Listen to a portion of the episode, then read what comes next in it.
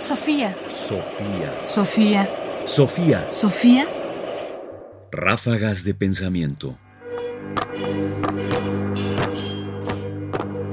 Ráfagas de pensamiento. Es que no conocía a los perros. Spinoza ensalza por todas partes expresamente la letizia y hace de ella la condición y el signo de toda acción loable, y por el contrario, rechaza en absoluto toda tristitia, que con su Antiguo Testamento le decía ya, vale más llorar que reír, porque la tristeza mejora el corazón. Eclesiastés séptimo 4.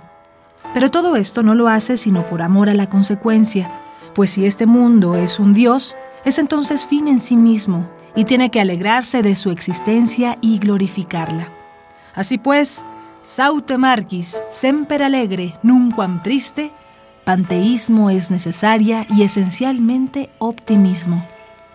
Este obligado optimismo lleva a Spinoza a otras consecuencias falsas, entre las cuales destacan las proposiciones absurdas y a menudo indignantes de su filosofía moral, las cuales se elevan a verdaderas infamias en el capítulo decimosexto de su Tractatus Teológico Político.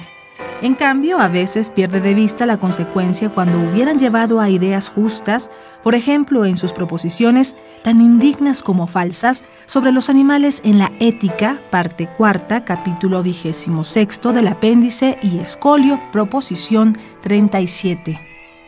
Aquí habla, como parece hacerlo un judío, conforme a los capítulos primero y noveno del Génesis, de suerte que nosotros, habituados a doctrinas más puras y dignas, nos sentimos sobrecogidos por el foetor judaicus. Parece no haber conocido en absoluto a los perros. A la monstruosa proposición que abre el capítulo vigésimo sexto.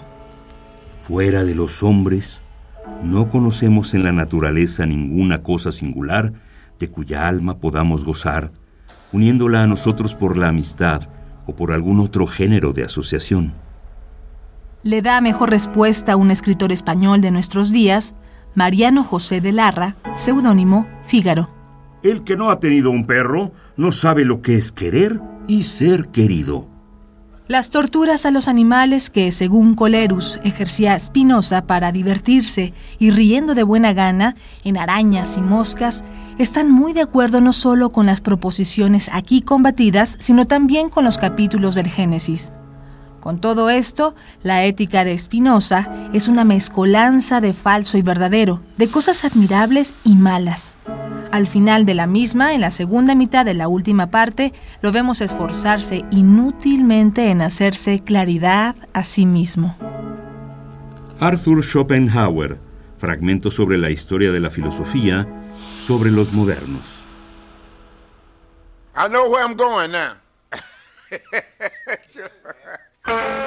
es que no conocí Escogí este pasaje de Schopenhauer en los fragmentos sobre la historia de la filosofía, porque muestra dos posiciones extrañamente contradictorias en un filósofo. Es un texto, por supuesto, antisemita, claramente antisemita. Y por el otro extremo es también un texto defensor de los animales. Es decir, en un solo párrafo, el propio Schopenhauer acusa a Spinoza, al filósofo holandés, de ser no solo cruel con los animales, porque por supuesto no conocía a los perros, sino que esa crueldad es derivada de su propia condición de judío, lo cual muestra justamente no solo que a veces los filósofos son profundamente insensatos, sino que se pueden mezclar quizás las mejores intenciones con los peores sentimientos.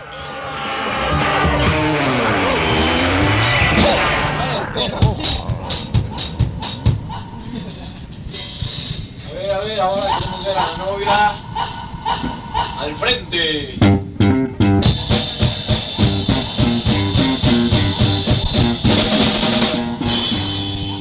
Aplausos a la novia, aplausos. Ahora, creo que esta la saben bailar todos. Dale, Terzu. Vale, perro, sí.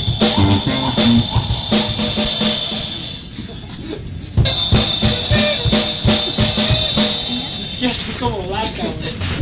Sofía. Sofía Radio UNAM presenta Ráfagas de Pensamiento. Ahora en www.ernestopriani.com.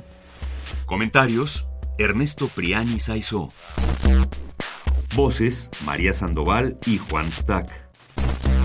Controles técnicos: Francisco Mejía. Producción: Ignacio Bazán Estrada. Sofía. Sofía. Sofía. Sofía.